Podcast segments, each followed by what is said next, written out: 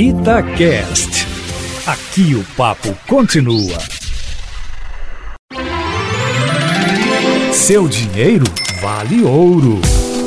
Hoje é quinta-feira, dia de conversar com o nosso educador financeiro, Matheus Machado, para responder às dúvidas dos ouvintes. E hoje, Matheus, eu pesquei aqui a dúvida da Maria do Rosário, que é lá de patrocínio. Ela disse que sobra pouquinho por mês, mas sobra, já é uma boa coisa, né? Ela pergunta como que investe, como é que ela vai conseguir investir com pouco dinheiro. Bom dia para você.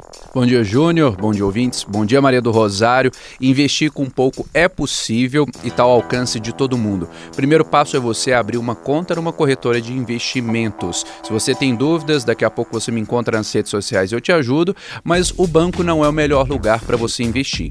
Então, abra uma conta e organize-se lá para transferir alguns recursos. O que, que, você vai fazer? Você vai procurar títulos do Tesouro Direto. Lá você consegue adquirir títulos com pouco mais de 30 reais e conforme você for avançando, você vai descobrir outras oportunidades que tem, inclusive frações de ações.